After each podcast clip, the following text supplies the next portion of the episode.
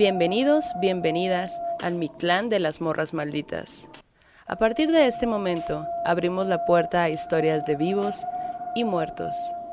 Quédense con nosotras, apaguen la luz y entremos a la noche. ¿Qué onda? Oigan, pues salud por nuestra invitada de este capítulo número 8, Grecia. Grecia Castillo. Sí, Grecia, muchas gracias por venir. Alias la pinche Grecia. Ay, no, ya me dijeron que me van a asustar. Yo no quiero, oye, yo le dije, yo le dije a la Erika, soy bien culona. Tal vez ustedes no lo saben, pero trae un collar de ajos abajo de su ropa, ¿no? Trae una estampita aquí de un santito. Prendió se vino una... protegida, se vino protegida. Traigo así, un, ¿cómo se llama en este corazón? Que te quite el COVID. Ay, ¿yo ¿Cuál? ¿Cuál? ¿El que te protege del COVID? ¿El, Yo el detente? El detente que sacó el presidente. Traigo Ah, cuatro de ya esos. sé cuál, ya sé cuál. Cuatro. Oye, pues ahorita oye. nos das uno, por favor. Ojalá, lo- ojalá los fantasmas y los demonios hagan caso de... De no Déjame en paz, ya me estás asustando. O sea, ese es mi consuelo. De verdad, soy muy miedosa. güey. También trajo su cobija, güey, por si de algo se tapa y ya, no le hacen nada. güey. Salvada, Es un, salvada. es un trato de los demonios con la humanidad. Cobija no. Exacto. La Y si es de cobija tigre, no. Se sabe. Si es de tigre, Peor, güey, Ni entres a la casa. Oye, pues muchas gracias por acompañarnos. Sabemos que tú eres como muy sensible a todas las historias paranormales, pero justo por eso queremos compartirte unas para ver qué te parecen. Y asustarte. Y asustarte, claro. Y decidimos que el tema de este día iba a ser un espanto, una aparición que es de las más antiguas en la historia de este territorio, incluso desde antes de la llegada de los españoles. Y bueno, hablamos nada más y nada menos que de la llorona. La Y Llorona. así como es el más antiguo, el ente más antiguo, también es el más presente. De verdad que sí, porque hemos, o sea, yo me puse ahí a buscar en el Facebook y a pedirle a amigos y amigas que me compartieran sus historias. Y resulta que hay historias que pasaron hace un mes, hace dos meses, hace diez años, o sea, siempre Sí. estado allí. Desde los noventas. así Cristo bendito. Claro, sí, sí, sí. Bueno, Grecia, entonces, este es el reto. Ah, lo que tienes que hacer es que si te espanta mucho la historia que, que contemos, tienes que tomar mezcal. Si te espanta, pues normal que puedes dormir hoy en la noche, tomas chelita al final de cada historia. Ay, si tengo Digo, sed. Pues también puedes tomarle cuando quieras, Si pero tienes sed, chévere. o bueno. Oye, si le tengo que tomar al mezcal cada vez que me espante, miada voy a acabar. Mira. tú adelante, trajimos pañales, están forradas las sillas, no te no hay preocupes. falla. Ay, qué miedo, qué miedo, no entiendo. Ay, Va. Oye, va, va. Pues bueno, antes, antes de, comenzar con las historias, nada más quiero contarles justo que, que ahí buscando sobre el origen de la llorona, hay muchas versiones y muchas eh, variantes dependiendo de quién te cuente la historia. Pero dicen que antes, 10 años antes de que llegaran los españoles a conquistar este territorio, eh, empezaron a ocurrir prodigios funestos, que eran como estas señales de que algo malo iba a pasar, ¿no? Como oxos cerrados en la actualidad. Una sí. sola caja. Como oxos que están, que quebraron así de ¿por qué? Eso es una señal de que el mal se apresura o algo, por- a- algo así, pero imagínatelo antes de que hubiera Oxxos, ¿no? Así como cerraba la tiendita de la esquina. No, no, no, la verdad es que empezaron a pasar cosas que Moctezuma, que era como el, el gobernante de aquel tiempo de la Gran Tenochtitlan, empezó a notar, ¿no? A veces veían una bola de fuego gigante en el cielo que se estaba quemando y decían, ¿qué es eso? ¿Pero qué nos quiere decir? Y uno de esos prodigios funestos fue que escucharon en las calles eh, de la gran Tenochtitlan el lamento de una mujer que decía, ay, mis hijos, ¿qué será de ustedes? Eh, ya era un grito de lamento, ¿no? Que se escuchaba por las calles y decían, bueno, ¿quién es? Y muchos lo relacionaron con una deidad llamada Cihuacóatl, que esta deidad, pues era eh, la deidad relacionada con la fertilidad eh, y especialmente también con las mujeres que morían durante el parto, ¿no? En el, en el México antiguo, eh, los mexicas le llamaban a ella Cihuacóatl, pero también se referían a ella como Tonantzin, que era nuestra madre, ¿no? Era una deidad muy respetada, así como lo era también la Cuatlicue, que contamos su historia hace poco Hace también poco, en ajá. uno de los programas, ¿no? Ellas que eran deidades como relacionadas con la fertilidad, con el nacimiento del cielo, del sol, de- de- del sol, de las estrellas, de la luna, y bueno, pues desde entonces, imagínense, desde entonces es que se escuchaba a esta, esta aparición llorando por sus hijos, ¿no? En este caso, la Cihuacóatl lloraba por el destino funesto de sus hijos, que iba Ya a ser voy la dar un conquista, trago de cerveza porque me asusté. Ya de una vez, empezando bien. ¿no? Esa es la intro, Grecia. Yo, uff, va a ser un programa largo. Así, Sí, ¡uh, sí, chica! De hecho. Cuando llegan los españoles, esta presencia no desapareció, sino que se transformó y se adaptó a esa nueva realidad de nuestro país. Entonces, pues, es momento de contar las historias más cercanas de La Llorona. Maldo, ¿te quieres echar una? Vale. Bueno, esa es lista. Para que vean cómo La. Llorona ha permanecido. Chot. Shot. Shot antes de empezar, para que agarres bueno, voz, ay. Mírala. Oye, me encanta porque todos los programas la Maldo dice, bueno, pues sí, bueno, Ella es como, pues le voy a tomar poquito y yo, bueno, yo también. yo Ah. también. Estás viendo, estás viendo que la muchacha es Sí, alegre y le pones mar y le Mamá, das es que ves, no maracas. soy yo, mamá. Familia, hermanos, no soy yo, es Dayani. Exacto, sí. Bueno, ahí les ya. va, la primera historia. Uh, La ah, primera historia, ajá, dime, sí. dime, dime. No, no, no, está bien. está Ok. La primera historia me la contó mi amiga Estefanía Ortiz. Ok. Ella eh, nació en Veracruz y vivió mucho tiempo en el Cerro Azul, Veracruz. Bueno, ella cuenta que estaba en su casa, tenía como alrededor de 16 años. Eh, estaba en su cuarto, daba como a, la, a la calle y abajo, en la parte de a un lado de su casa, había un bar, allá en este pueblo. Y ella dice que estaba, pues tenía 16 años, ¿no? Así, entonces estaba en el Messenger chateando con sus amigos. A las, más o menos, ella dice que como a las 2 de la mañana. Ocho entre paréntesis. L entre paréntesis. Así estaba ella. Sí, es cierto. Ajá, ajá. Enviar zumbido. Uy, mi mamá lo zumbió. No, porque, qué- qué porque te trababan la compu. Pero además Qué era la mejor forma de que alguien te hiciera caso, ¿no? Porque Sí. te abría la pantalla así de, eh, Súper tóxico acá de que, hazme caso. Yo Ya, de- en este momento. Señor WhatsApp, si usted está viendo esto, traiga de vuelta el zumbido. Gracias. Exacto, sí, estoy de acuerdo. Estaría, pues no, no, güey. Estaría perro, Sí, ya, la, los audios acá de que 10 minutos y era Violencia, eso, es violencia. Imagínate de repente. ¡ah! No manches. no. Bueno, ok. Ella estaba chateando, ¿no? Y de repente ella cuenta que se escucha, se empieza a escuchar como, como un sonido. Y ella dice, bueno, seguramente eh, es un norte. Ahí en Veracruz le llaman, ah, le dicen como a, viene un norte, que es como un aire muy característico que sucede en esa, en esa región. Ok, ahora me, ella me cuenta que en el, en el, en ese, en ese lugar había, era un pueblo petrolero. Entonces, llega gente al bar como ingenieros petroleros. Y ella hizo mucho énfasis en que eran ingenieros, o sea, de que camisita y todo. Dice, es que a mí me llama mucho la atención por lo que va a suceder después. O sea, que hablando de que son ingenieros, eh, pues son como gente de ciencia y como de Claro. así, ¿no? De hechos y todo esto. Y de repente sí, eh, ella escucha que más o menos alrededor de las 3 de la mañana, como que mucho aire, y dice, bueno, ha de ser un, ha de ser un norte, que ellos ya lo conocen. Dice, yo conozco perfectamente cómo es el sonido del norte, que el aire es muy característico, toda la vida lo he escuchado, y no sonaba igual. De repente se da cuenta que los ingenieros sentados se empiezan a sacar de onda y como que, ¿qué pedo, qué pedo? Tan al grado de me paro y me voy y se van así de que eh, frenando llanta y como que todo muy acelerado y todo así, ¿no? Y ella se saca de onda y dice, pero qué pedo, y porque ya volteaba y no veía nada, pero escuchaba algo. No mames. Y era como un lamento. Y decía, se escuchaba muy lejos, pero era un lamento, lo, o sea, realmente era un lamento. Y yo no, yo no veía nada, pero me daba cuenta que era una sensación extraña. Ahí es donde corres por el rosario O sea, y te metes abajo de tu cama. Ahí. Ahí yo de que traguito de cerveza y ni se ha acabado. Ajá. Exacto. Yo también lo voy a tomar. porque ella ya cuenta que era como si una penumbra se hubiera tragado todo el, el ambiente, porque so- todo era un silencio muy específico y el lamento de fondo. ¿Qué tal, eh? Qué cabrón. Y luego, en la siguiente historia que ahorita- al rato les cuento, Ok, ok. eh, yo cuando estaba hablando con, con Fanny, mi amiga, me justo la otra persona de la siguiente historia me manda un audio porque él dijo, yo escuché esto y grabé. Entonces, yo se los voy a poner, pero mm, Cuando yo se lo mando a ella, eso pasó cuando ella tenía 16 años, o sea, hace un buen. Y se lo pasé y me dice, eso, eso escuché yo también. No mames, wow, qué loco que si hay alguien que tenga una grabación de eso, pero eso, eso fue lo que yo también escuché.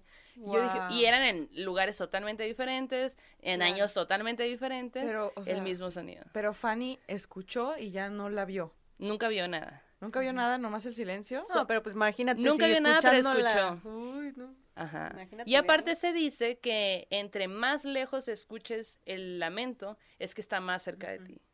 Ah, no, jalo. Esa es una de las cosas que se dice. Es de de lo que más se dice. sí. Y entre más cerca está más lejos. Y también que si estás o si vives cerca de donde hay ríos, Ríos es una entidad ajá. relacionada con, Con el agua. Con el agua. Híjola, no, yo ya estaba de que Fanny diabética. Fanny la vio y dijo, y Ayúdala, adiós. Diosito.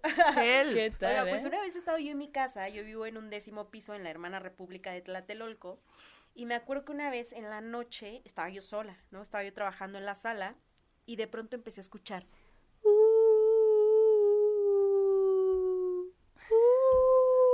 Y yo, así de que se me puso toda la piel así de Claro. ayúdame, Diosito. Y pues me levanté, típico, lo que no puedes hacer en las, o no debes hacer en las películas de terror, pues yo lo hice, ¿no? Me levanté. Voy a ver qué hay. Yo con mi celular. Así, ¿no? Voy a ir a la oscuridad a ver qué me encuentro. No, porque yo dije, ¿qué es esto? O sea, ¿de dónde viene? Y de pronto me di cuenta que en la habitación, en mi habitación en el fondo de la casa, eh, había dejado entreabierta la ventana y ese sonido era el del viento, ¿no? Entrando a la casa por ese huequito.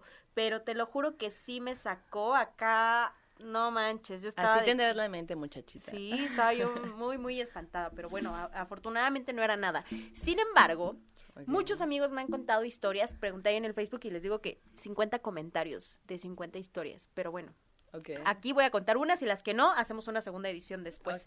Pero esta historia le pasó a mi amiga Nisa Fuentes. Nisa me escribió por ahí en el Facebook, muchas gracias Nisa por contarnos tu historia, que cuando ella era chiquita, ella fue a visitar, o sea, como que ves que cuando eres niño normalmente vas con tus papás a visitar a los abuelos o luego te vas al pueblo, los que son de provincia y así. Entonces ella dice que cuando era muy pequeña se fueron a visitar el pueblito de su abuela materna, que es en San Juanico. Entonces se fueron ellos a San Juanico, pero dice que había una cosa muy particular en este lugar, que cuando da, cuando caía la tarde, cuando se estaba por ocultar el sol, todas las familias, absolutamente todas, se encerraban en sus casas, cerraban las ventanas y no salían hasta el otro día. Gente de... Gente del pueblo, o sea, no, pero gente que tenía sentido común. Claro, Por ahí, si todos mis vecinos empiezan a cerrar la ventana, yo también.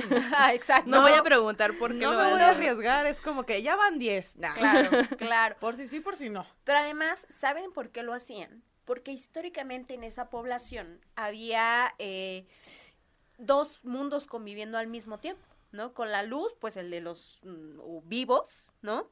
Y con la noche, esa otra realidad que tenía que ver con las brujas, pero también con la llorona. Se decía en el pueblo que por las noches las brujas iban en busca de niños y se los llevaban a la llorona. Entonces, como que mi amiga tiene, tiene memoria de que la primera vez que ella fue consciente de eso, dijo, ay, ¿cómo va a estar la llorona aquí? Así como de niñito que dices, nah, ni es cierto, ¿no? Así como que eso no es cierto, ¿no? Entonces llegan a casa de su abuelita, se hospedan en la casa, pero se les hace tarde y empiezan a cerrar todo, ¿no? Y no solo iba ella, iban otros primitos, fue como que una reunión familiar, ¿no? Vamos a Entonces- llevar a los niños a donde se los roban. ¿Por qué no? Llevemos bueno a que a desapareciera uno. Vamos a espantarlos. Este, el caso es que se hace de noche, mandan a los niños a dormir y las tías, las hermanas se quedan platicando en otro cuartito, ¿no? Como, pero con todo cerrado, güey, todo cerrado, ¿no? Entonces dice mi amiga que ella lo primero que hizo cuando entró al cuarto y le dieron su camita fue que abrió la ventana que estaba junto a la cama, porque dijo, Rip. no existe eso, pues, no, eso no es real, eso no está pasando, no va a pasar, ¿no? Entonces dice que de pronto se queda viendo hacia la ventana, se van las tías, ella las escuchaba a lo lejos platicando, y de pronto empieza a cambiar la vibra del ambiente. Y en un abrir y cerrar loco. de ojos vio que enfrente de ella, del otro lado de la ventana, había una bruja, güey. Y la bruja, como ella la recuerda, es como muy pequeña y dice, era horrible, era una mujer terriblemente horrible, ¿no? Y entonces ella quiso gritar, quiso decir algo, pero estaba paralizada y la mujer la estaba viendo fijamente. Hoy no. Qué miedo. Cuando eso. así la mujer estaba viéndola y ella del otro lado de la ventana sin poder moverse, como cuando te da el mal del muerto, ¿no? Cuando Ajá. se te sube el muerto estaba paralizada y de pronto empieza a escuchar. Ay, Shotcito, mis hijos. Ella dice que cuando escuchó ese lamento era la llorona, dice, güey, No era la llorona. Y entonces ella estaba tratando, tratando como de moverse, luchando consigo mismo y no podía apartar la mirada de esta bruja. Claro. Pero Como además, hipnotiz- hipnotizado. ¿no? Claro, la familia le había dicho, nunca veas a las brujas a los ojos. Si te encuentras con una, si tú sospechas, no las veas a los ojos porque te hipnotizan, ¿no? Ajá, exacto. Yo ahorita estoy de que I'm victim blaming, ella para que abre la ventana y para que vea la bruja los ojos, güey, también ella. ¿Cómo se llama, Cabrón, perdón? eh, Nisa. Nisa, perdóname, pero... Por Nisa. jugarle al verga. ¿Qué Por consejo jugarle les di la vez pasada? Exacto. Consejos de la tía Maldo para cuando te No le jueguen al verga con el diablo. Te Exacto. mando un abrazo, güey, qué miedo. Sí, imagínate. Y ella estaba pequeñita. Yo me imagino, o sea, como cuatro o cinco años que, que eso le pasó. No volvió a desobedecer. Nunca más, Sí, güey. entonces dice que de pronto ella estaba como cuando te metes abajo del agua, que estás en esta como, Como, ajá, sí, sí, sí. con la pesadez y la sordera un poco, y en eso escucha que abren la puerta del cuarto y entran corriendo las tías, cierran la ventana, agarran a los niños, y así como que, Nisa, Nisa, Nisa, hazme caso, así como que reacciona, reacciona, y la niña, "Ah", ¿no? Así sale del, como del sueño en el que ya estaba metida, ajá, del trance, y ella, "Ah", y ya les empieza a contar, ¿no? Resulta que las tías, cuando estaban platicando en la sala, también habían escuchado el ruido de la llorona, también escucharon el lamento. Y entonces dijeron los niños, ¿no? Entonces se van corriendo al cuarto y no podían abrir la puerta No donde estaban los niños. Entonces tuvieron casi casi que tumbar la puerta para poder sacarlos. Dice que al otro día, a primera hora, se fueron del pueblo. Claro. Las Porque- tías en SWAT. Sí, se fueron. Se Pues es fueron. que imagínate. A una, una prima mía me contó que le pasó algo así y yo A siempre ver. era como que, ay, te encanta llamar la atención a ti, Guadalupe. O sea, de que, ay, Guadalupe, ¿qué es eso? Pero ya oyendo esto es de que secándome el sudor. Ayúdame, Es ayúdame. como que todo cambia cuando ya hay más gente alrededor, o sea que, porque ah, mm, puedes resguardarte en el sentido de que, bueno, a lo mejor era un sueño, bueno, a lo mejor eh, tenía cinco años y su mentalidad, no sé, lo como estuvo, le estuvieron diciendo mucho, lo imaginó, lo que sea, pero sí ya. Todo mundo, o sea, las, las tías ya llegaron, no podían abrir la puerta y estaban sucediendo cosas Claro. raras, pues sí es como de, ¡oh! cada vez te da más miedo, ¿no? Y- Exacto. Mi prima Aumenta. cuenta que, ¿puedo contar la historia? Sí, Mi- mi, adelante. prima cuenta que, que era en la madrugada y ella estaba en su casa, también en el segundo piso, en Hermosillo, bueno, primer piso. Primer piso y atrás de su casa hay un callejón. O sea, la, la parte de atrás de su casa es un callejón y todos, y pues ahí vivía más familia, o sea, no... Yo, yo, yo había estado por ahí, no es un lugar que de miedo de día ni de noche, pues no caminaba, porque ¿por qué vas a ir a un callejón? Eh, soy mujer en Latinoamérica, no tengo nada que hacer ahí. Exacto. Entonces ella cuenta que estaba como en la madrugada en su casa, en la noche, eran dos, tres de la mañana. chateando como la fan. Sí, o sea, te- te- él entre paréntesis, y estaba ella ahí, y de repente empieza a sonar como el... ¡Ah! el lamento y ella de que, wow, ¿qué está pasando? Y luego dijo, Voy a ver. no, que estaba acostada porque le dio mucho miedo y luego lo empezó a escuchar en la Cada casa. No, No ahí, manches. en el cuarto, ahí. No. Y dice ella que le dio un chingo, un chingo de miedo. Pues Así que dijo ella que, que, que se mió y que el Sí, otro día sí. llamaron a un padre a que echara agua bendita y todo eso, pero que lo escuchaba lejitos. Y luego aquí, Cerca. gritando así, aquí, aquí en el cuarto. Dice ella que, que se tapó y que sentía que se lo estaba llevando la chingada. Y yo de que, pero sigue viendo esas películas, le dije. Mira, yo vi Cars y qué a gusto dormí. Y tú viendo ahí tú, el séptimo hijo. No, hija, no, no, no, no, no, no. No, O sea, es que te digo que está cabrón. güey. Y algunos dicen que escuchan el ay mis hijos, pero otras solo, otro solo el, llanto. lamento, Ajá. Sí. Y siempre es como Ay, señora, no me venga a asustar. Sí. Por que si está oyendo esto, señora, no me venga a asustar. A lo mejor la llorona sí nos, sí nos sigue en YouTube. En Instagram. Puede ser, Spotify, puede ¿no? ser. Suscrita. Suscrita. Suscríbase, por favor, si le gustan las interpretaciones o las versiones que tenemos de su historia. Ah, Mándenos un correo, ¿no? Cuéntenos cómo ha sido Como su vida. usted, es su versión de la historia. Si quiere venir, todas "Ay". No, pero. Si quiere venir, espante a la mano, porque ella es más valiente. Pero no va a venir por mí, porque solo viene por niños. Ah, sí, cierto. No, pues Ajá. Soy niño por dentro, pero no. Pero, pero igual el- se les aparecen a adultos. Pues- Oye, el susto, ¿no? ¿quién, el susto, ¿quién te lo quita? Pero, o sea, ay, no, qué miedo. Bueno, pues mira, yo tengo otra historia de Jo- Jorge Mes- Macías. Él estaba en el centro de Tepic. Él es arquitecto, así que lo habían llevado a, a hacer una, una- un trabajo allá, ¿no? Y él me contó, más bien me, me mostró así un video, me dijo, ahí me, me, me llevaron a dormir. Haz de cuenta que está caminando en el centro, pero todos los, los locales están cerrados. Entonces, con todas las eh, ventanas hacia abajo y todo, ¿no? Entonces, imagínate estar en, en el centro de una, de una ciudad, pero todo cerrado, incluso de día, y es como tétrico porque no hay ni gente caminando, no hay nada. Y pues lo, le reservaron ahí un lugar donde se tenía que quedar y pues como era un proyecto largo se tuvo que quedar ahí un tiempo. Él cuenta que había llegado de trabajar a las 2 de la mañana y que entra a su casa, eh, su casa eran dos cuartos, un cuarto pues era como su cuarto, la salita, y el otro lo usaba como bodega donde tenían las maletas y todo esto. Entonces dice que llega y se pone a jugar videojuegos. Y ahí está jugando videojuegos. Y en eso, como alrededor de las 3, y me parece muy curioso porque justo me, me cuenta que él llegó a su casa a las, a las 2, Fanny estaba chateando a las 2 también, y para las 3 claro. empezó a La escuchar algo. Y él dice que yo empecé a escuchar como, como una mujer llorando a lo lejos.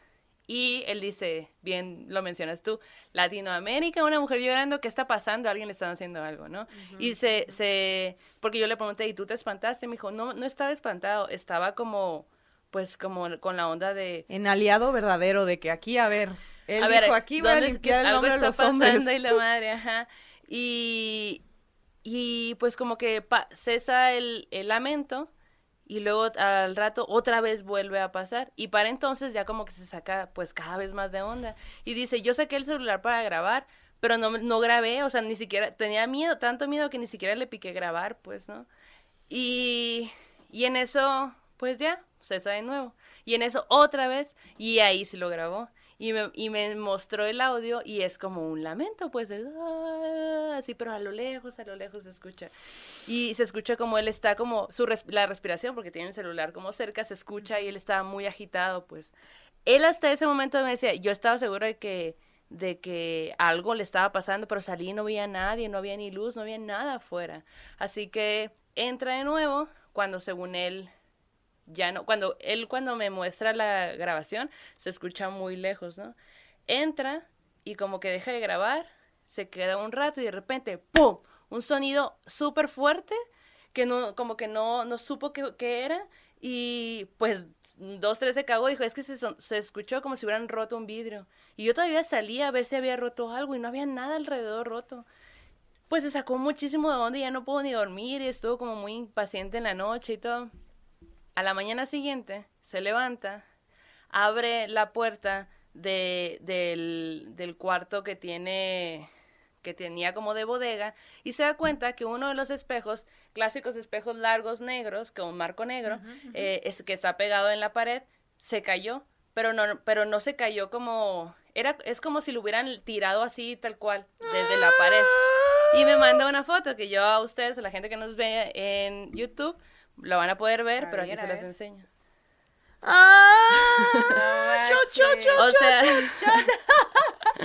o sea que eh, para la gente que nos escucha solamente, el, el espejo, normalmente un espejo se caería hacia abajo y Gracias. quizá todo se rompa en, el, en, en, el, en la caída, ¿no? De que cae hacia abajo, pero ese está caído como un poquito más separado de la pared y, y todo el vidrio está pues ahí alrededor como más o menos como acomodado, es como si se hubiera lanzado tal cual, pues, ¿no? ¿Por qué no le gustan los espejos, señora? Ah, Imagínate. mm. Tepic, sí, pues era en Tepic. Él me dijo que fue en Tepic. Ajá. Y pues bueno, así su historia. Luego me contó que con- en el tiempo eh, le contó a un señor y me dijo que el señor le creyó. Entonces, más bien, en ese momento cuando sucedió en la noche, le contó a un, le contó a un amigo y le dijo, dicen que... Bro. Bro, Ah, ¿puedo- ya la escuchó. ¿Puedo ir a dormir a tu casa, bro? Yo sí estaría de que voy a dormir a tu casa, dicen brother. que cuando la escuchas a la llorona lejos es porque está muy cerca Y cuando la escuchas cerca es porque está lejos. Y tú la estabas escuchando lejos. Y quizá cuando saliste a, a grabarla estaba detrás de ti. Uy, Qué qué, locura. Yo como soy valiente voy a tomar cerveza. Ah, no, No. es cierto, voy a tomar No, shot. güey, no. O sea, yo llego a escuchar eso y, y me meto bajo la cama, así que... Claro. Bueno, ahora Bajo mi espejo, ¿no? Primero de que, señor, perdón. Ah, bueno, porque también dicen que, em, que las, los espejos son puertas interdimensionales. Eso es lo que se dice. Es correcto. Sí, sí, Así sí. que estuvo muy locochón porque dice, güey, no, o sea, no es como que hubo un temblor y, ah, ok, justificado que se haya caído. Pero de la forma en la que se cayó, es raro, pues. Y aparte, justo él decía, yo lo había escuchado como si fuera una, una ventana rota, como si alguien le hubiera tirado una piedra a una ventana y se rompe. Claro. Pero era adentro, en el cuarto de enseguida, justo después de que él había salido a grabar. Entonces, como yo creo que si tú sales, si escuchan a la llorona y salen, pues es un poco una invitación a, pásale, mija, pásale a mi casa donde me estoy quedando. Qué. Qué buena nota. Ay, no, qué feo. Sí, sí.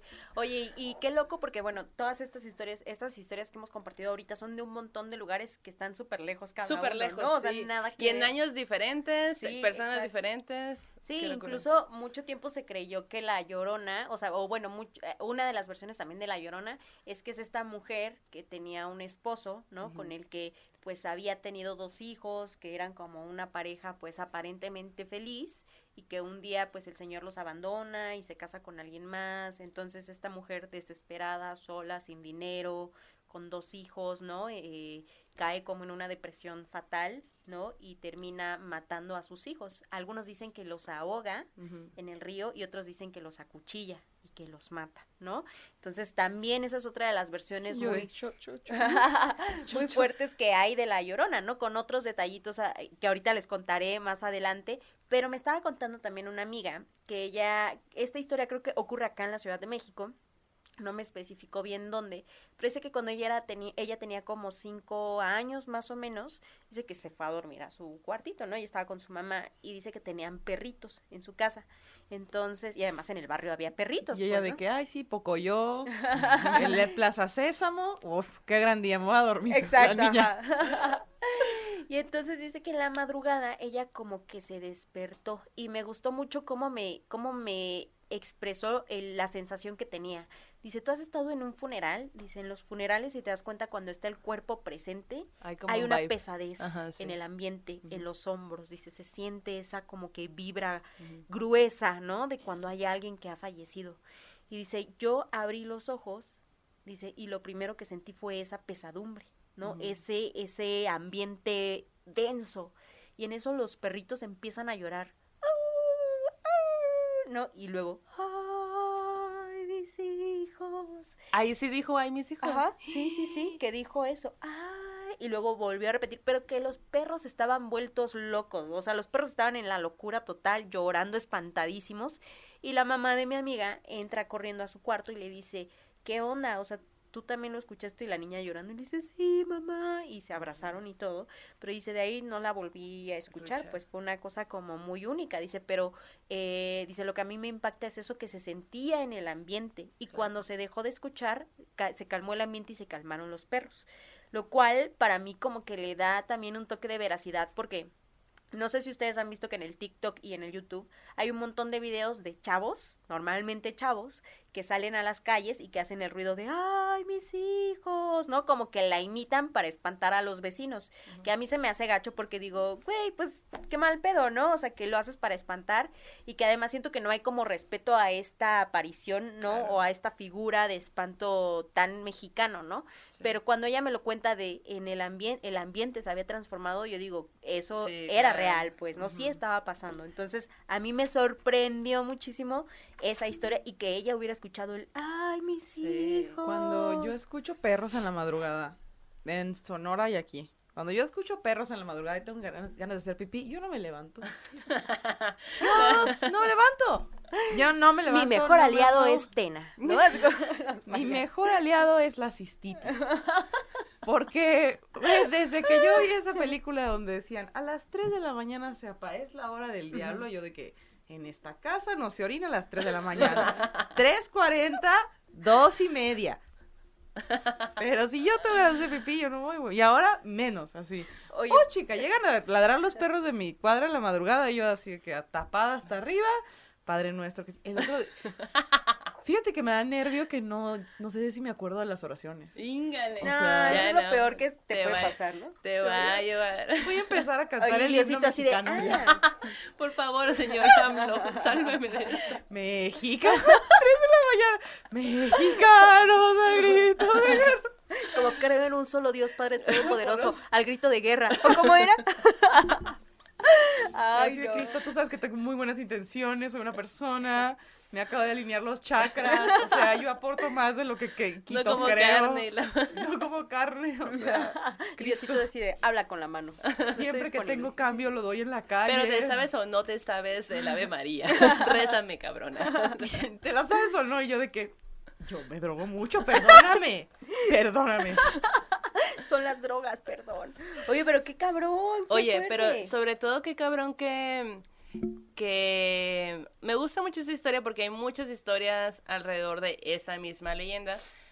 Pero esta, esta onda de ser una mujer indígena casada con un español, que el español la, la hace a un lado porque no, pues no es como de, ah, pues me voy y me busco a alguien que vaya con mi estatus y la madre la deje sola, con hijos, sin trabajo, ella no pudiendo trabajar porque sus hijos son muy chiquitos.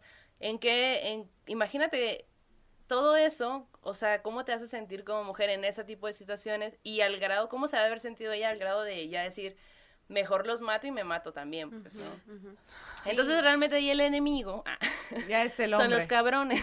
Claro. Men Oye, y además también mucho tiempo se dijo, o muchas versiones señalan, que la llorona es la malinche, que llora por ajá, haber sí, traicionado claro. a sus hijos, ¿no? Pero además dices, ¿traicionado a quién, güey? O sea, la malinche era una- un personajazo, ¿no? Que ha Claro. sido mal mirado históricamente, Siempre. ¿no? Incluso hay unas series de televisión sobre la malinche que la reivindican que está súper chido, unas series recientes, ¿no? Pero sí, la verdad es que se decía eso, ¿no? De ella porque vendió a sus hijos y entonces... Porque las mujeres siempre vamos a ser las malas, ¿no? En la Y historia. ella Claro. estaba, óyeme, Sí. óyeme, ¿a mí también me van a matar? No, Oye, no, de- yo tengo con qué no me maten, ella estaba sobreviviendo. Un saludo, sí. mira, chorrito caguama al piso por esa señora. Ándale, Exacto, sí. Ni caguama tengo, es un señor. Sí. Sí es caguama, ¿eh? Sí, es que mamá, de hecho, Yo, sí es caguama, no te, te dimos comento. esta información antes. Oye, y, y ¿sabes qué es dato curioso también que estaba ahí leyendo hace rato? Que ven que les decía que, que uno de los prodigios funeso- funestos era esta mujer llorando que se asociaba con la Cihuacóatl, con la deidad de la fertilidad. Sí. Pues adivinen a- en dónde estaba como el lugar donde le iban a dar tributo a la Cihuacóatl, en el Tepeyac, Ah, donde claro. hoy se hace tributo a, A la Virgen. la Virgen de Guadalupe. Sí, Cuando- solo cambiaron el nombre. Claro, por eso cuando... Y cuando le agregaron otras cosas como de, ah, mira, Ajá. flores.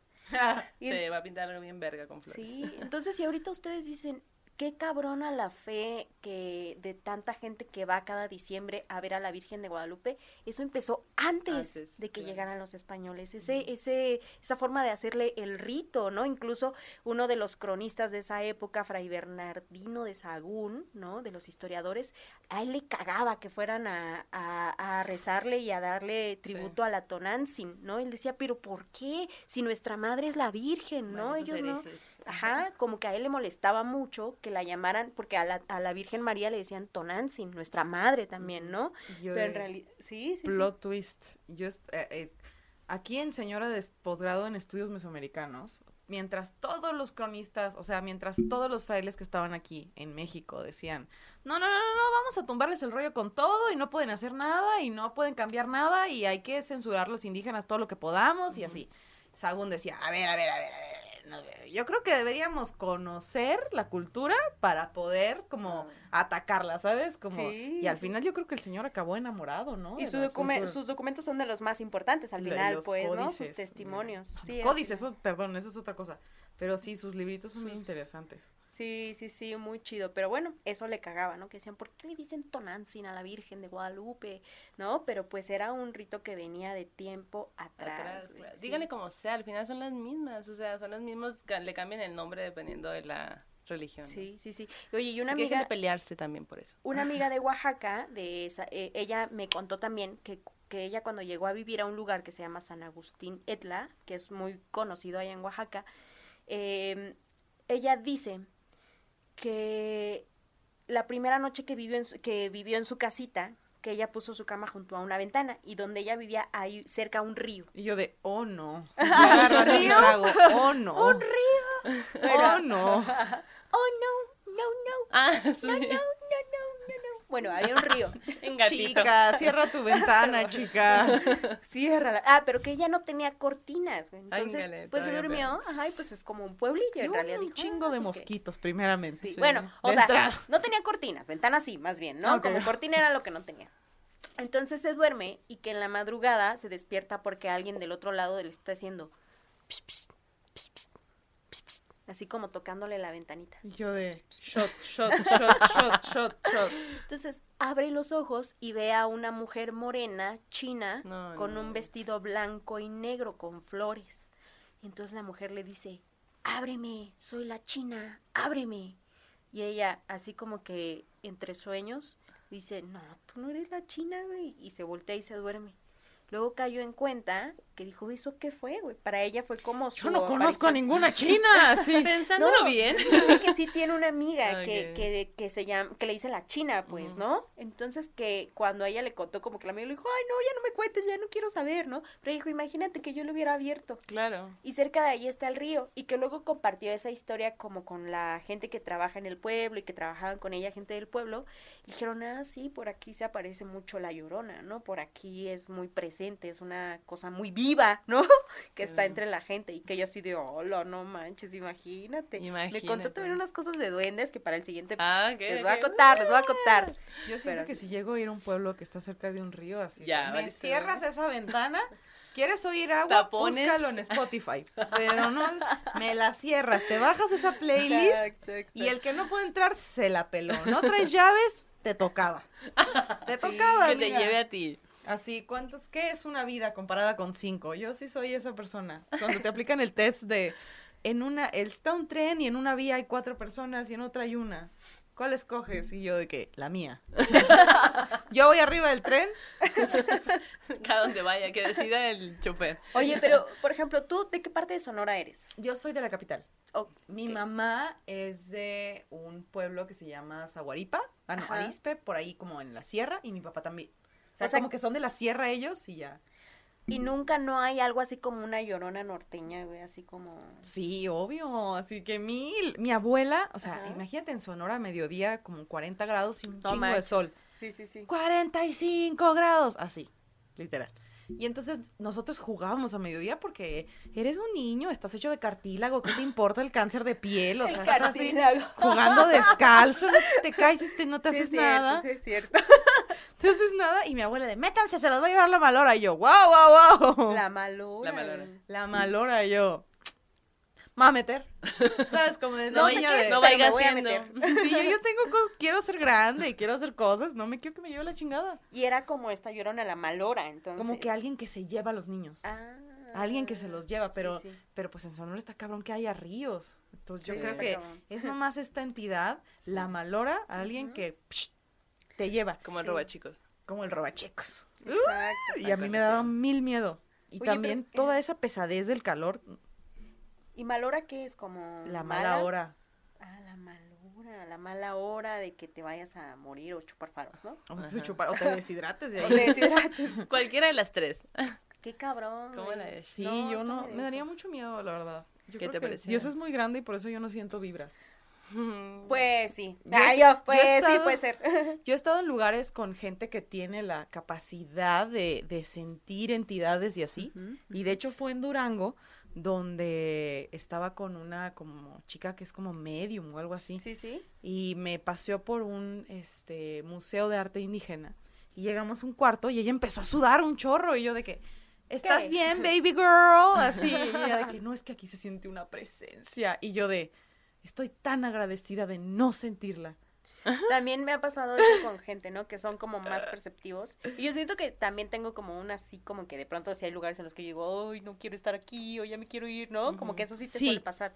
Pero ya imagínate ese grado de decir, estoy sudando de estrés. Sí, aquí hay algo y aquí siempre hay una vibra muy maldita. Yo sí, sí lo he sentido en lugares, como sobre todo en funerales, que digo aquí de que, Sí, hay cosas que de, de todo Voy por mundo café, siente, ¿no? así que-. Sí, Pero- sí, sí, es cierto. pero qué miedo. Oigan, y pues nosotros tra- traíamos estas historias, ¿no? Digo, hay muchas más que están por allí, pero... Que sacamos una segunda parte. Sí, sí, sí, creo que es momento de pasar al terror en corto. Yeah. Que el terror en corto es gente compartiéndonos de viva voz sus historias, ¿no? Como, o historias que se saben, o historias que les han pasado a cara, ellos. cara la Grecia sufriendo. Estreñida. ¿eh? Y Maldo, tengo dos historias de terror en corto. A ¿Quieres que echemos las dos? Son cortitas. A ver, échatela. La primera, Shot, shot, shot. Shot, shot, ya shot. dos choteadas la señora ya. toda choteada, así es cierto. De regreso, así de que, Ya, señor. pues dale directo de la botella. Tú, ah, así como tú no te preocupes. Yo diciéndole al Uber, no me vaya a pasar por un río. Nos va a llevar la chinga. Oye, pues esta primera historia a mí me conmovió mucho, me impactó mucho porque quien nos la cuenta la vivió. No solo la vivió, sino que la vio. Él vio a un ente que él dice o que considera que es como la llorona, ¿no? Dice, no es, él no escuchó propiamente como, eh, o sí. Bueno, vamos a escucharlo mejor, vamos a escucharlo. mandando audio un poco tarde, ¿no? Es que ya, eh, Perfecto. como cada 100 metros, o sea, está cabrón. A ver, espera. Bueno, pues nosotros vamos, como familia y familia hablo todos, vamos cada año, exactamente el 29 de septiembre, para celebrarle a, a- al San Miguel Arcángel. Ah, espérame, lo voy a regresar un poco. Eh, Guanajuato, para- San Luis. porque dice... Hola, yo mandando audio un poco tarde, ¿no?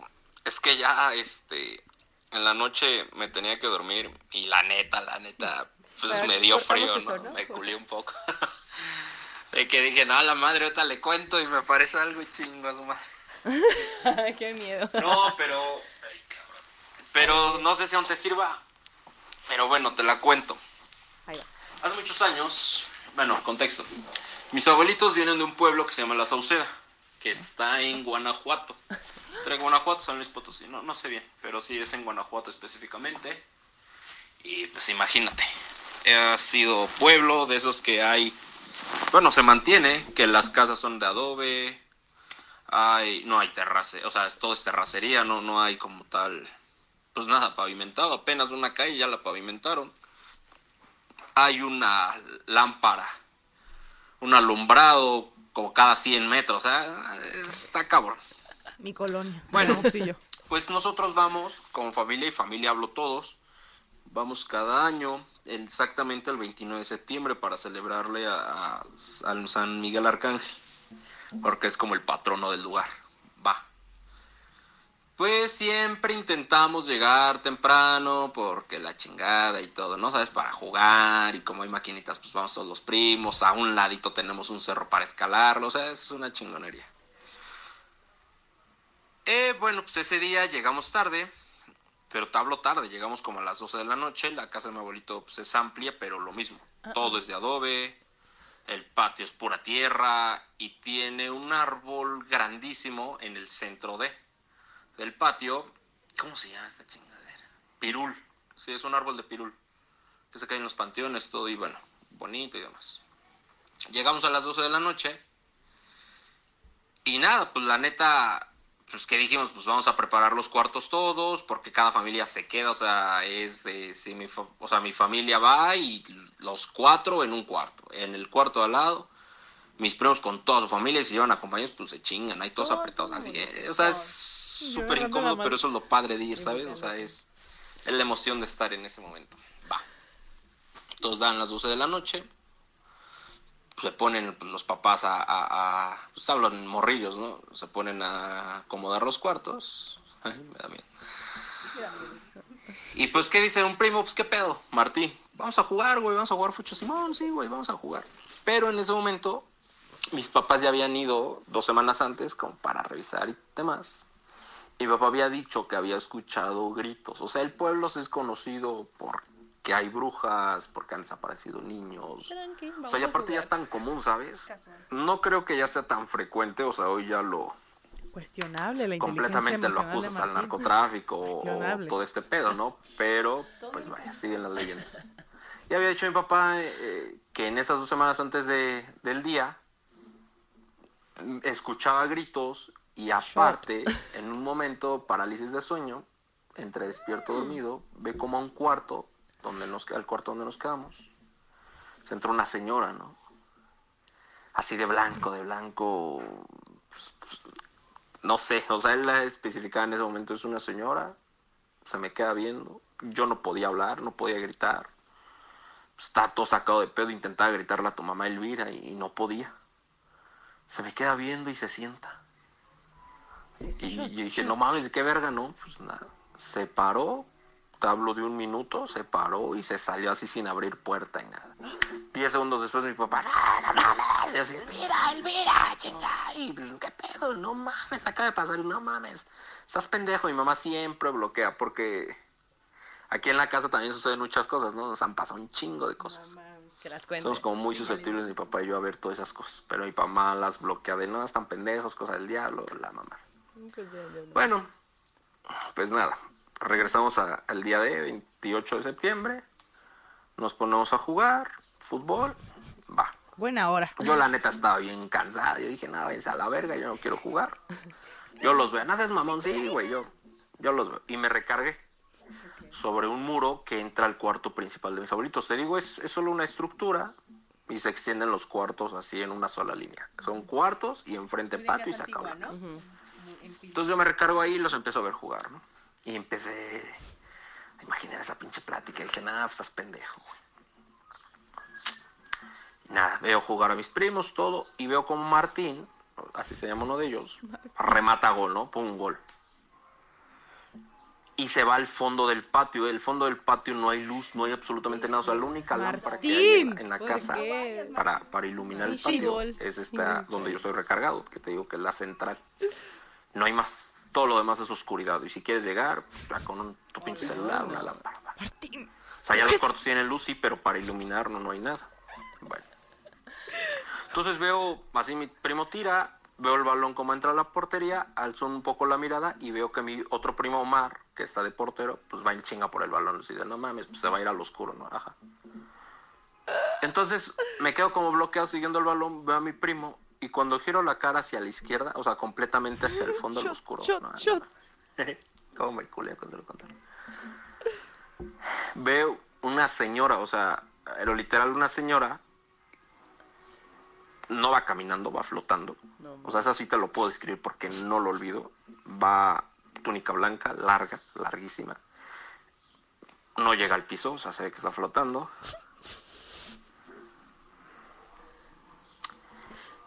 Y pues no mames, ¿no? O sea, ya cuando veo el rostro, la quijada la está sosteniendo con su mano derecha, pero la quijada le llega hasta el pecho. O sea, hasta el pecho, pelo negro. así, No, no mames, no, no, no, no. no. Culero, o sea, culero, ¿sabes? O sea, yo, yo me quedé en shock. O sea, ni siquiera grité nada, o sea, solo me quedé viéndola. Diabéticos. Cómo empezó a caminar, pero no me quitaba la vista. Yo dije, su puta madre, su puta madre, su puta madre, su puta madre. No sé cuánto tiempo ha pasado, a lo mejor fueron segundos, no, no sé, sí, fueron segundos. Porque como que entro en sí, veo a mi primo regresar con el balón, ya reacciono, no digo absolutamente nada. Y veo a mi primo así, cagadísimo de miedo. Blanco el cabrón, o sea, de por sí todos estamos prietos, no morenos, y blanco el cabrón. Digo, ¿qué pedo, Mar? ¿Qué pedo, gordo? No mames, güey, no, no mames, chinga tu madre. ¿Qué, güey? Pero hacía todos contando, no, estás pendejo, ¿qué, güey? Al lado, güey, cuando recogí el puto balón, al lado me pasó una señora, cabrón. No le vi la cara, güey, pero vi una señora y no traía pies. O sea, no tenía pies, güey. No o sea, no mames. traía, pues, ni que fueran accesorios, ¿no? Pero no tenía pies, güey, no, no tenía pies, güey. Dije, no seas pendejo, man, no mames, te lo juro por esta, güey, te lo juro por mi hija. Vi a esa señora a mi lado, cabrón. O sea, no mames, no, no, no, no, no, no, no, no. Dije, ¿de qué, güey? Blanca, de no, la. Yo le dije al gordo, güey, acabo de ver una vieja y así, así, no, chinga tu madre, y que nos metemos así en putiza al cuarto, güey, así, eh, las cámaras ya estaban listas, ¿no? Y nos metimos y dijo, no, váyanse a la verga, pero no sean putos, güey, ya, salgan a jugar, no sean, no sean así, güey, no, váyanse a la verga, váyanse a la verga, pero vieron esta Sí, seriedad sí. de que los, Que verdad portera mamada, ¿no? De que nos estamos cagando de terror. sido buena portera, Tony. Ay, güey. Pues ya no, así ya mis primos de no, váyanse a la verga. Y ya se metieron, así como de no, pues porque ya no quieren jugar. Y tal. Ay, ¿Cómo? ¿Por qué no quieren jugar? ¿Quién era el que está diciendo eso, Martín? No, somos otros primos. Sí, yo de que Martín ya. Martín gobierna. Martín, estás borracho de poder. qué denso. Wow. Güey, te lo juro que me imaginé hacer en ilustración a la mujer que sostiene su mandíbula. Güey, lo voy a hacer. Hay que hacer un sticker. Estaría ah, bien. porque además presume tus stickers que. que- Hicimos stickers. Muy padres de las morras malditas. Me encanta la letra chola, la calavera atravesada la letra chola. y que su bola de cristal, que este es el que me llevé yo porque me encantó. O sea, mira, yo. Mira. Yo no sé si me da un infarto viendo a esta señora. O sea, yo Sí. no, no, no. A Más bien por eso no la puedes ver. ¿no? congela, ¿no? Pero si pues no- si, si el, la, la- su manera, lo que ellos quieren hacer es asustarte, pues justo serías un target, ¿no? Puta madre. Shot, shot. No, y luego el otro, ¿qué, qué vamos a jugar o qué? Yo lo agarro Así putas. como, bueno, ya se Yo lo- fue, güey, nomás pasó por aquí. Pero qué miedo, güey. Qué yo miedo. también me la imaginé como esta mujer, como... Porque además yo no había escuchado una versión como la de él, con la mujer sosteniendo Está su buena, quijada, güey. Es buenísima, ¿no? O sea, Claro. y sin pies flotando. Y que él no dice nada, pero el primo dice, yo vi algo sin pies, ¿no? Que estaba caminando a la madre, güey. No manches, qué denso. Qué denso. Qué ganas de jugar fútbol a las 12 de la noche. Sí, sí. Primos. Métete a tu casa, tómate un tecito, duérmete a la verga. Duérmete a la vez. Duérmete a la verga. O sea, ¿tú crees que te- cuando te ven dormidos los espectros dicen, "Nah"? No, güey. ¡Ah! No, Eso es mi consuelo de que haz como que estás dormida. Güey, verás, cuando te levanten la... Te jalen los pies y te jalen hacia abajo, te levanten la cobija, ¿qué vas a hacer? Ellos te levantan. Yo ahorita en la noche de que, compa, yo no voy a dormir sola. Así de que a mi roomie de, a ti se te ocurre, es más, estás durmiendo en la casa de tu novio, voy a ir a dormir con ustedes. Donde duermen dos, duermen tres, así. A mí no me va a agarrar.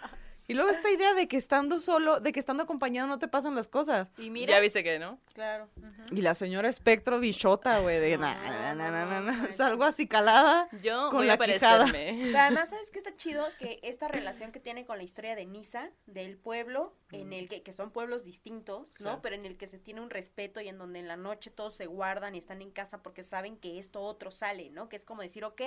Y, y lo platicaba con una amiga, con Renata, que nos contaba eh, historias la semana pasada, que ella decía es que el, este tipo de entidades se percibían distinta, de manera distinta en el México antiguo, ¿no? No es como claro. cuando llegó la religión cristiana de, eso es el diablo, esto es de Dios, ¿no? Mal, bien, ¿no? Sí, eh, había como otra, como una gama de colores sobre lo otro, ¿no? O sea, como no era malo, malo, como este ente del bos del monte que decíamos una vez, ¿no? Como la, ay, se me olvidó el nombre en mixteco, pero que hablábamos de entes en los pueblos, ¿no? Que la gente le tiene respeto y también le tiene cierto temor y tienen sus reservas Como y que es algo parte del mundo y es algo más. No necesariamente es algo que me viene a joder, sino él Claro. tiene su propia está allí, existencia. claro. Sí, claro. Y Y me lo estoy entonces- topando en este plano, ¿no? Como los narcotraficantes.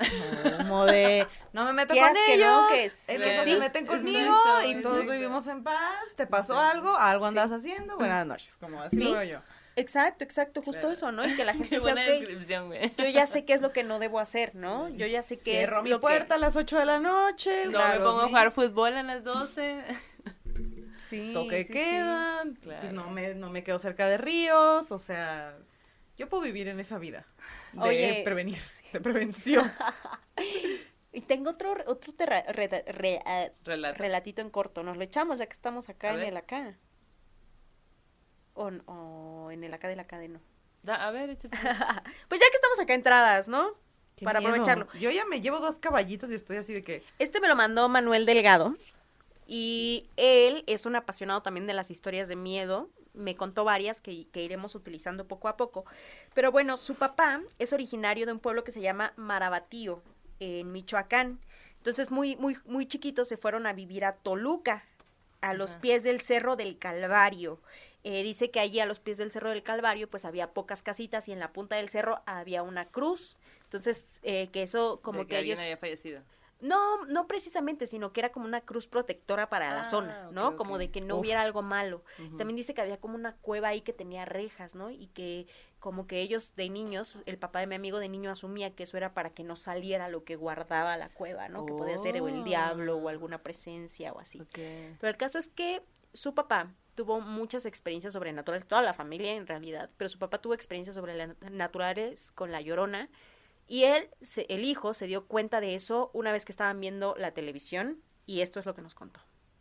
Yo durante mucho tiempo traté de hacer mi tesis sobre la, sobre la, Eso no. muy cabrón, así me grité mal. Sí, volando y con y con hombre veía la tele y mi padre estaba atrás en el sillón.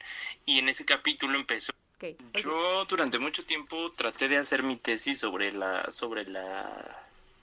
A ver, es, es una eh, como una categoría de representaciones a las que un investigador de la Veracruzana les dice eh, imágenes luminosas, eh, imágenes luminosas de la sexualidad femenina en Mesoamérica o mesoamericana. Me parece que se llama así el título de un- de- del artículo.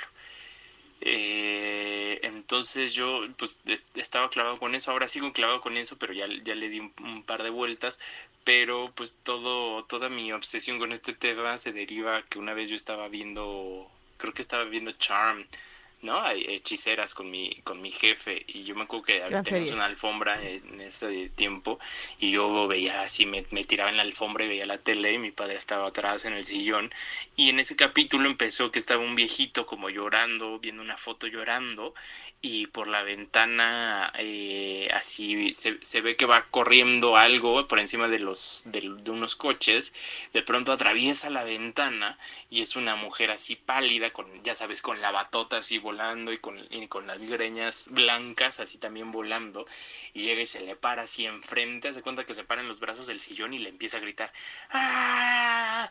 Ah, O sea, fue muy contrastante la imagen, ¿no? De, la, pasividad aparente del viejito llorando y del grito este que viene a pegar la morra gri- eh, atravesando la ventana. Eh, pero lo que más me impactó fue que mi papá detrás de mí se puso súper mal. Se puso así como a gritar, así como, ah, ah, así como a respirar muy cabrón, así me gritaba, cámbiale, cámbiale, cámbiale, así de una manera que me espantó más de lo que estaba viendo, ¿no? Así, cámbiale, cámbiale, yo, pero pues, eh, pero pues vamos a ver el programa, ¿no? O sea, siempre nos, nos echábamos a ver el programa, ¿no? Nos encantaba. Y así, cámbiale, cámbiale, cámbiale. Yo como, no, pues, pero el programa que no, cámbiale, cámbiale. Y ya le, le cambié, creo que puso el fútbol, o sea, no sé, puso algo nefasto. y, y ya me quedé así como de, bueno, oye, pero pues ya pasó, o sea, sí estuvo fea la escena, pero pues ya pasó, ya vamos a verlo. Me decía, no, ya, ya, ya ni me hables de eso. Y yo así de, pero, ¿de qué está hablando este güey? O sea, no. mames". Y luego ya me enteré, y esto nunca me lo contó él hasta, hasta hace un par de años, yo creo, hasta hace un par de, sí, o sea, dos años. Pero durante mucho tiempo yo nunca hablé con él de esto, pero sí con mi mamá y con mi abuela, con su mamá de él. Entonces estas dos eh, mujeres me contaban sobre mi padre y sobre que de niño a mi padre, al parecer, así cuando era muy niño, eh, vivían en un pueblo en Marabatío. Igual así, lo- las anécdotas que tú has descrito en el podcast sobre, sobre los pueblos, así idéntico, el baño afuera, los borregos a un lado, el, el chemaguey, ¿no? Así todo, en Marabatío, en Michoacán. Y eh, ahí eh, ellos vivían en un cuartito eh, distinto, o sea, no, no era la misma construcción que la casa. Eh, vivían mi abuela y mi padre nada más. Y mi abuela se quedaba como toda la noche cosiendo, me parece, o sea, ella cosía y así, así pues obtenía ingresos, ¿no? Y mientras pues mi papá armaba desmadre por todas partes, ahí en el gallinero y todas partes, ¿no? Entonces, eh, muchas veces, al parecer, la, la abuela se quedaba trabajando así hasta la madrugada y mi papá ya se dormía, ¿no? Pero una vez la abuela no estaba, no sé dónde estaba, y, y, a- y la historia cuenta que a mi papá se le, pues así como que a la llorona se subió a la cama y, y lo, lo, o lo correteó o algo así. El chiste es que él- él lo- lo- la escena que me describieron mi mamá y mi, y mi abuela, con gestos, más que con, más que con palabras, con gestos, ¿sabes? Hacen como una mano huesuda así quitando una cobija y hacen como cara así, ¿no? Y este, como, como si eso hubiera sido lo que vio mi padre, ¿no? Eh, a mi mamá obviamente se lo contó mi abuela también. Entonces el, el gesto que yo le di a mi abuela pues fue seguramente con el que mi madre me, me transmitió esa información. Y entonces a partir de ese momento de su vida mi padre ha estado súper obsesionado con la llorona y la y lo persigue y así. Eh, no, no siempre, pero sí después me contaron, y otra vez mi mamá me contó, que cuando llevaban un par de años de casados, o sea, creo que en su primer año o así, yo todavía no nacía, eh, mis papás, los dos trabajaban en la Secretaría de Educación Indígena, y entonces iban seguido a Campeche, a Chiapas y así, o sea, a toda, toda esta zona, ¿no? De, de ascendencia maya. Entonces, eh, fueron, lo cuentan, no, no sé si ahí ya iba mi madre con, con mi Bueno, pausa. Les voy a terminar de contar esta historia. Que dice él que justo en este viaje en el que estaban ellos, se, eh, el, el papá vuelve a tener un encuentro con eso otro, pero que muchos eh, decían que era como la Shtabai, Ah, ok. que es el lente que tú habías contado en el capítulo 1 de las morras, güey. ¿no? Entonces lo persigue en cualquiera de sus interpretaciones, de sus personalidades. señor, Ajá. Qué mal pedo. Sí, sí, es que sí. ¿qué Va te queda, güey? ¿Qué te queda más que vibrar alto y esperar lo mejor? Vibrar alto. Ay, look, señor, vibre alto. Señor, tiene que vibrar alto, sí, dejar sí. ir, como done ropa, o sea, vaya a misa. Pero yo siento que un cuando esos entes ya traen algo contra ti, ya traen algo contra ti. Qué joda, güey, ¿qué haces para que traigan algo contra ti? Como... Pues asustarte mucho, ¿Qué ¿no? puedo No, te- no dejarte llevar. No, Tú Tienes no que ser respetuosa, güey. ¿Qué puedo hacer yo? ¿Vibrar alto? ¿Prender mi incienso? Sí. ¿Agradecer? No ¿Qué, ¿Qué tengo que hacer para que no me todos los asustes? rezos. Sí, exacto. Va a ir repasar yo de que YouTube, rezos.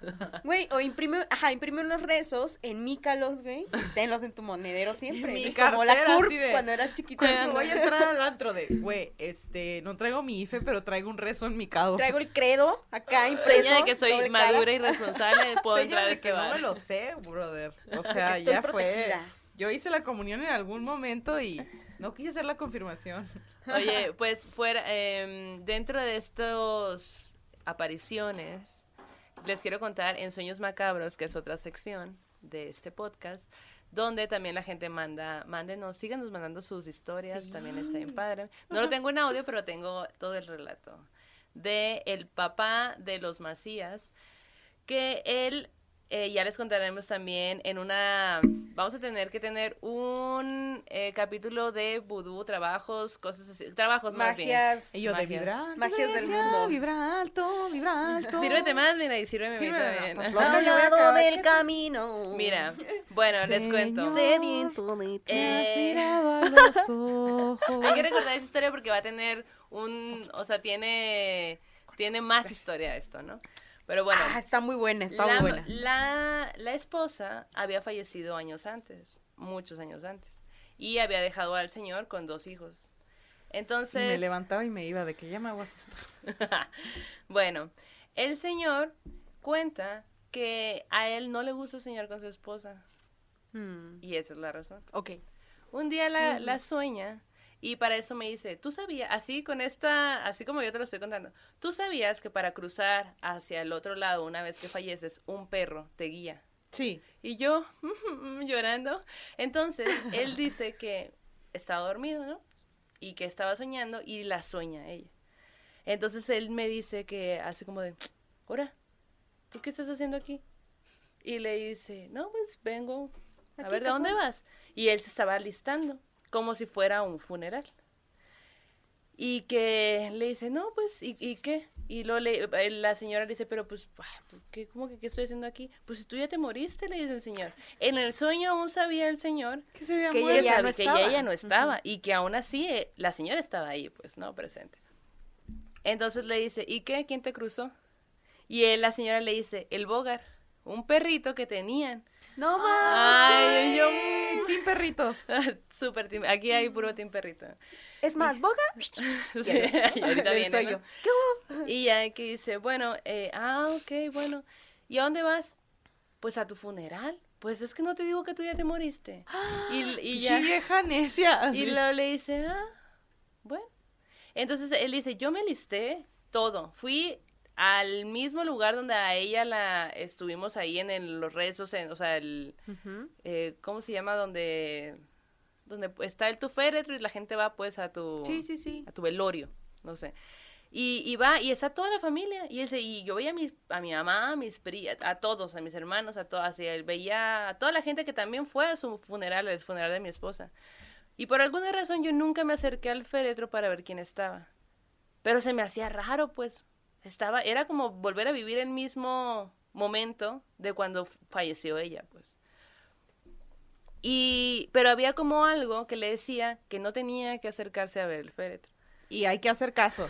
Hay que hacer Y caso. hay que hacer caso. El señor hizo caso. Y nunca, no, o sea, y no, no vio ni nada. Eh, sin embargo, dos semanas después, fallece su hermano. No. Y todo lo que él so- había soñado cuando su esposa se le apareció, todo lo tuvo que volver a vivir, porque fue exactamente el mismo lugar. Iba vestido como se, como se soñó que estaba vestido esa, esa vez que vio a la esposa, todo. Y que ha soñado con la esposa algunas veces más, y cada vez que sueña con ella es porque la esposa le está avisando que alguien va a morir. morir o que algo malo va a pasar. No manches. Qué loco, ¿no? Wow. O sea, pero es como, Pues ese es mi sueño macabro. ¿para qué me avisas si no puedo hacer nada, güey? Pues sí. ¿Cómo? Pues para que estés preparado, ¿no?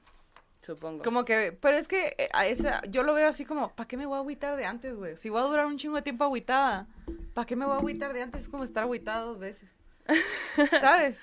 Pues Pero también. quizá como- hay cosas que nosotros no, no entendemos, ¿no? Y que ellos en realidad a lo mejor... Es como wifi de la muerte. Estás en el wifi de la muerte y entonces te llegan mis mensajes. te llegan mis whatsapps. ¡Qué miedo, güey! shot, shot, shot, shot. A ver, No hay necesidad. salud. bueno, y pasando eh, al arte terror, que esta es una sección donde les hablo un poco de, de algo de arte que tenga rel- relación con cosas de suspenso y miedo. El libro que les quiero hablar es Muerte de una asesina, de Rupert Thompson. Ok. Y este libro es basado en hechos reales. Resulta que Shot, shot, shot. Yo ya estoy de que lista para agarrar- agarrando el caballito de que y me voy a asustar. Billy Taylor era un policía que le tocaba... Yo eh, de All Cops Are Bastards. Ajá. es verdad, eso sí es verdad. Puede ser. puede Acá, pero no es cierto ya. Estoy... Yo todavía tengo fe. Pienso que hay unos que son chilos. Sí, pero, o sea, yo estoy diciendo pendejas porque estoy asustada. ¿Y tú viste la película de los guardianes? No, ¿cuál? ¿Cuál ¿De los niños? Una película infantil de Disney de los guardianes. La. Y estaba todo. Santa Claus y estaba la de los dientes, el, el del Pascua y todo Ah, sé eso. cuál, pero no la vi. Y sale F- Frozen, ¿cómo es? Jack Frost. Y entonces dice como que la única forma de vencer el miedo es riéndote. Y yo aquí estoy de que agarrar la mano de, agarrar la mano de Jack Frost de que no me va a llevar nada si me río de eso, ¿verdad? Entonces sí, este señor era policía. Ajá, era policía. Y el relato, o sea, la novela va, eh, él va contando la historia que va viviendo a través de sus pensamientos. O sea, el libro se trata de cómo Billy cuenta ciertas cosas en primera persona, como lo que él está pensando. Porque Billy estaba resguardando un cuerpo. Y el cuerpo era nada más y nada menos que de Mayra Hidley. Ella, ella junto a su pareja Ian Brady, secuestraron y violaron, torturaron y asesinaron Hola, a niños, que son los más conocidos como los asesinos de, los asesinos de los páramos. Entonces, eh, eso fue en Manchester, es una historia que en su momento fue, pues, fue muy conocida porque allá no pasaba nada y de repente empezaron a desaparecer niños. Y había una situación ahí extraña donde Ian tenía una, una obsesión ahí con el nazismo. Y entonces se conoce a esta chica y le empieza a involucrar en estas ideas extrañas y tenían mucho sadismo así extremo, paso de lanza. Y pues como que al vato le gustaba pues torturar y violar niños. Así que ella le ayudaba a, a, pues a conseguir a estos niños mientras él hacía el resto de las cosas, ¿no? Y los, enter- los enterraban en los páramos. Entonces se volvió muy conocido. Ella todavía vive, de hecho.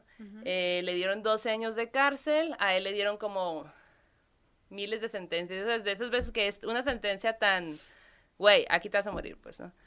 Y ella salió y de hecho se cambió de nombre, tiene hijos y vive una vida acá, ¿no? No, amiga. No, no, no, Sí, amiga. Y oye, ¿qué, locochón. así- ¿qué hiciste en el 2013? No. La onda es que Billy, pues, bueno, en, la, en el libro este que les hablo, eh, La muerte de una asesina, eh, en este libro ella fallece, ¿no? Y Billy lo está custodiando, pero la, el espíritu de ella aparece y, y él tiene una conversación con, con el espíritu tratando de entender por qué hizo lo que hizo. Así que, pues, esa es mi recomendación de al terror. Muerte de una asesina de Rupert Thompson. Wow. Oye, y para ir cerrando este capítulo, que te agradecemos mucho, Grecia, Sí, que nos gracias hayas acompañado. A ustedes. ¿Qué te parecieron las historias, eh? Me asusté mucho y aprendí. Me llevo cosas. Yo creo que una mujer inteligente Me sabe llevo resumir. fantasmas. Me, Ah, llevo, a tu me llevo estas instrucciones. Cierra la ventana en la noche. Una. Dos. No duerma cerca de ríos. Cierra tu Exacto. ventana. Y si alguien se quiere meter a tu casa diciendo que es la China, no le abras. no le abras. exacto. Yo no conozco a ninguna China. Exacto. Y si no traes llave de mi casa es por una razón. Y yo hoy no duermo sola. Yo hoy duermo entre mi roomie y su novio, ahí, como hijo, como hijo miedoso.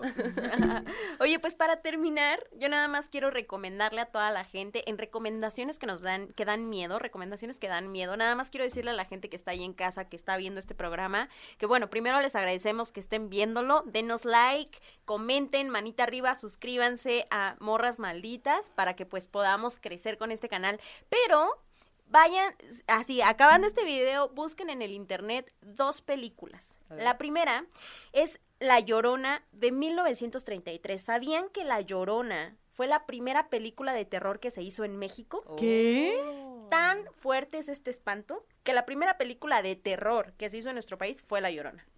Claro. Y la hizo, eh, es, en la, en la mm, parte de la adaptación estuvo Fernando de Fuentes, que fue el mismo que hizo la de Allá en el Rancho Grande, pero también hizo años después otras películas, un año después hizo otra película de terror que se llama El Fantasma del Convento. Entonces tuvo mucho éxito La Llorona y al otro año hizo- El Fantasma del Convento. Lo chido de esta película y que vale la pena, por lo que vale la pena verla, es para entender qué concepto eh, cómo se concebía esta aparición en esa época, ¿no? Y funciona en tres tiempos la, pre- la película, ¿no? En el tiempo actual, en el tiempo pasado y en el tiempo de cuando llegaron los españoles, ¿no? Porque Mm. en esta película se dice que la Malinche es la llorona, ¿no? Que a partir de ella comienza la maldición, ¿no? Que Hernán Cortés le quita a uno de sus hijos, ella en la desesperación se suicida y entonces maldice a todos los descendientes de Cortés, ¿no? Y que esa, esa maldición era, eh, golpeaba a todos esos descendientes, especialmente a sus primogénitos, ¿no? Cada familia, el primogénito a los cuatro años se moría o desaparecía o así, ¿no? Entonces cuenta esa Oh. historia y está chido, está en Facebook, yo la encontré en Facebook y en YouTube también está para, por si la quieren ver, 1933 y pues ahí la encuentran. ¿Cómo se llama? La Llorona, La La Llorona, de 1933 es el año en el que salió. Pero, güey, anoche vi una película. Uno siempre que entra al cine a ver películas de terror, luego sale un poco decepcionado porque no es lo que uno esperaba, ¿no? Siempre. Casi Pero siempre. ayer vi una película que se llama igual La Llorona, que es una película guatemalteca de Jairo Bustamante. Ay, para que se den un taco de ojo, esta película fue una de las finalistas para competir por película extranjera en los Oscar. Eh, estuvo no- estuvo eh, nominada también para los premios Goya, estuvo nominada también a un Globo de Oro como mejor película en lengua no inglesa. Una. Y pues sí, o sea, digo, qué lástima que no estuvo nominada porque además hablan en maya durante, en esta Ay, película. guau. Y esta historia, Hay que verla, Grecia. sí, en maya y en español. Esta, histo- esta película empieza con un juicio político al general Enrique Monteverde, un dictador muy sanguinario en Guatemala que había sido enjuiciado por genocidio porque exterminó a toda la población maya durante los años 80 y 90. Esto que retrata la película está muy conectado con un, un un hecho real en Guatemala, justo en los 80, porque en los 80 Efraín Ríos Montt, pues que era un político y estuvo al frente del país en esa época, pues llevó a cabo un genocidio, exterminó a toda la población. ¿no? Entonces, pues al final a este compa lo enjuician, ¿no? Resulta que sí lo encuentran culpable, pero poquito después, días después, lo declaran, este, declaran que su juicio no es válido porque Mm. hubo inconsistencias durante el proceso. Ay, sí, qué casualidad. Ajá. Y luego él, antes de poder pagar, ¿no? Como su condena, se muere, ¿no? Pero en esta película lo que hacen es que retoman esta historia, digo, con nuevos personajes y todo, y, y muestran a este Monteverde viejito en el juicio político y empieza a tener síntomas de Alzheimer y en su casa asediado por gente que está fuera enojada, ¿no? Por tantos asesinatos que cometió. El señor está encerrado en su casa con su esposa, con su hija y con la hija de su esposa y con una empleada doméstica. Entonces él de pronto en sueños escucha que alguien llora en su casa. Ay, Ay, no. ay.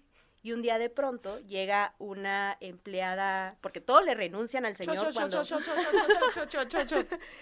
Todos al señor le renuncian, al Monteverde le renuncian, porque pues él en realidad es un genocida y además maltrataba a sus empleados domésticos. Seguro. Claro, no vas a ser Seguro. buena onda si haces ese pedo, o sea, es Imagínate sociópata. todo lo que le había hecho a la gente de las empleadas domésticas, ¿no? A sus ancestros.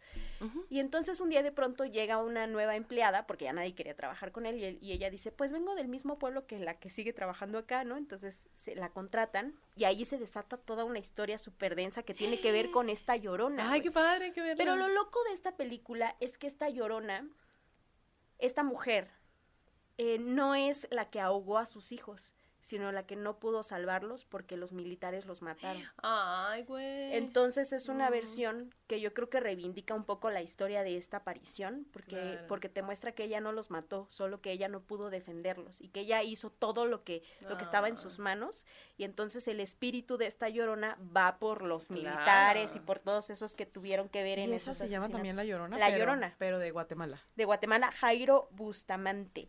Y la es el, es el director. Y la verdad está muy chido porque justo hablan en español y en maya. Está conectada con hechos reales. Y me parece que es una historia que te da el terror de lo paranormal, pero también el terror de los seres humanos, Claro. ¿no? De que a veces el terror verdadero está en esos que asesinan, Claro. ¿no? Que cometen genocidios, que hacen En los feminicidios, oigan. Sí, ajá, porque además a Imagínate las cuántas mujeres... mujeres... va a haber en cuántos cuánto tiempo más de que volviendo a a, a- a asustar a pues a su asesino, a su a cosa, a- no sé, a toda la gente que.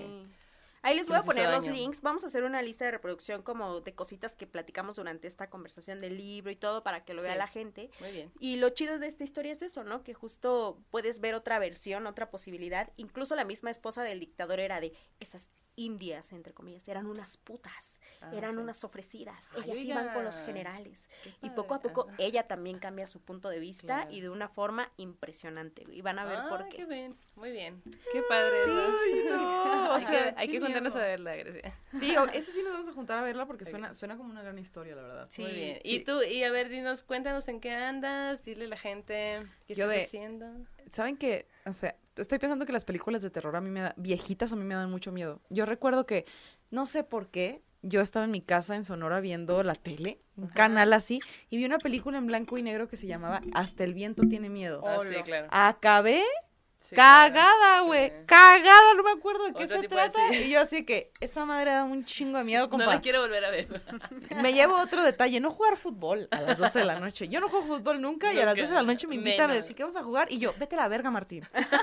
Vete a la verga, Martín. Yo voy a estar acostada con mi agua bendita y mi Padre Nuestro en mi cado.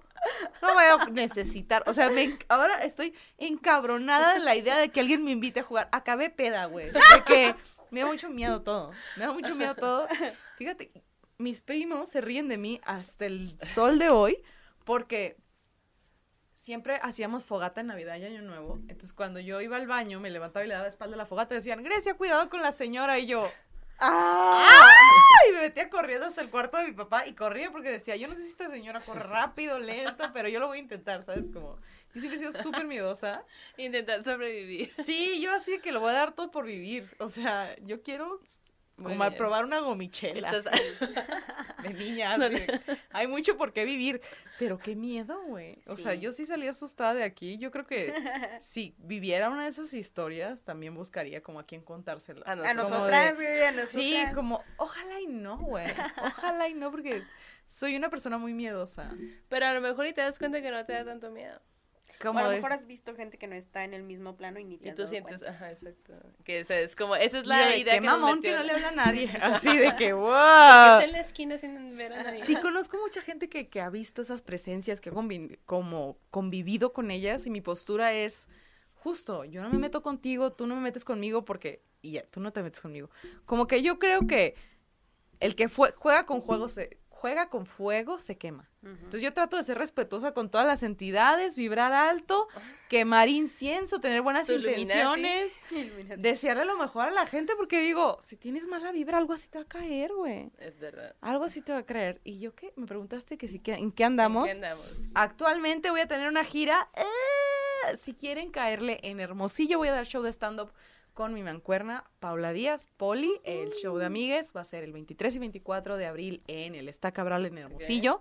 Y el 7 de mayo vamos a estar en Juriquilla, Querétaro, y vamos a dar show. Y no vamos a contar bien. cuentos de terror, oigan. Aquí es donde se escuchan los cuentos de terror. Oye, pero puedes decir, fui allá a la Ciudad de México y me espantaron unas pichis morras malditas. Yo- o unas sea, malditas morras. Está cool porque ustedes primero ven este podcast y se cagan de miedo y luego van a oír mi- las pendejadas Ajá. para que te duermas. O Exacto, carica- sí. Yo Oye. cuando tengo miedo veo caricaturas, yo no sé ustedes. Y hay stand-ups tuyos que podamos ver en YouTube, por Sí, ahí. todo. ¿Cómo te buscamos? ¿Cómo te Búsquenme como Grecia Castillo y arroba la pinche Grecia en todas las redes sociales. Ay, y ya pinche nada. Grecia. Pinche es- Exacto, por eso me llamo así. Pinche Ay, Pinche Grecia, malditas. Qué miedo, güey. Qué miedo todo. Yo me acuerdo que cuando llegaba a sentir algo de miedo, mi estrategia es hasta la dormida, güey. ¿Qué vas no a ver el espíritu? No funciona. ¿Qué vas a ver el espíritu? Tú hazte pendeja, como es. ¿Es un asesino o es una silla con ropa? ¿Qué importa?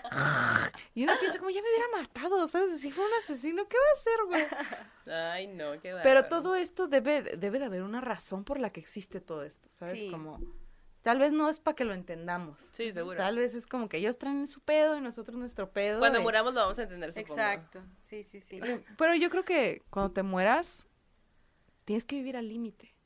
Grecia, que- si yo me muero antes que tú, quiero que sepas que voy a ser el ente que mientras ¡Ah! te bañas, te va, a abrir, te va a abrir el agua caliente acá. No, güey, voy a bañarme con los ojos abiertos ahora sí para atrás de que ¡Ah, no me asustes! Pinche mal, no, no. Yo vi eso, la película de eso me hizo bañarme con los ojos abiertos muchos años. No Sí. manches, que- no, horror. Viendo así. Sí, Oye, justo vamos a tener un programa de películas que dan, que sí dan Que miedo. sí dan miedo. sí. eh, próximamente. Próximamente.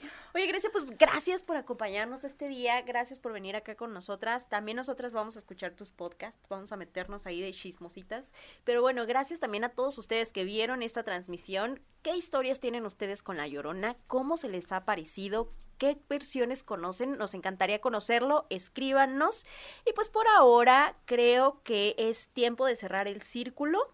Vayan con su dios y diosa de preferencia, ahí con quien ustedes crean, háganse acaso señal, pongan su incienso como la Grecia. y Enmiquen nosotros- su- enmiquen su credo, ¿no? A su oración favorita, enmíquenla, pónganle, o perfónenla, cuélguensela como ustedes quieran. Pero, pues pórtense bien o pórtense mal. Nos vemos la siguiente semana. Cerramos el círculo y el aquelarre ha terminado. Qué bonito proyecto. Gracias por invitarme, chavas. Gracias a ti por venir. Qué chido, güey. Estuvo súper cagadísimo. Oye. ¿No se merece tu familia lo mejor? Entonces, ¿por qué no los mejores huevos? Ahora, Egglands Best están disponibles en deliciosas opciones. Huevos clásicos, de gallina libre de jaula y orgánicos de Egglands, que ofrecen un sabor más delicioso y fresco de granja que le encantará a tu familia. En comparación con los huevos ordinarios, Egglands Best contiene la mejor nutrición como 6 veces más vitamina D, 10 veces más vitamina E y el doble de omega 3 y B12. Solo Egglands Best. Mejor sabor, mejor nutrición, mejores huevos. Visita egglandsbest.com para más información.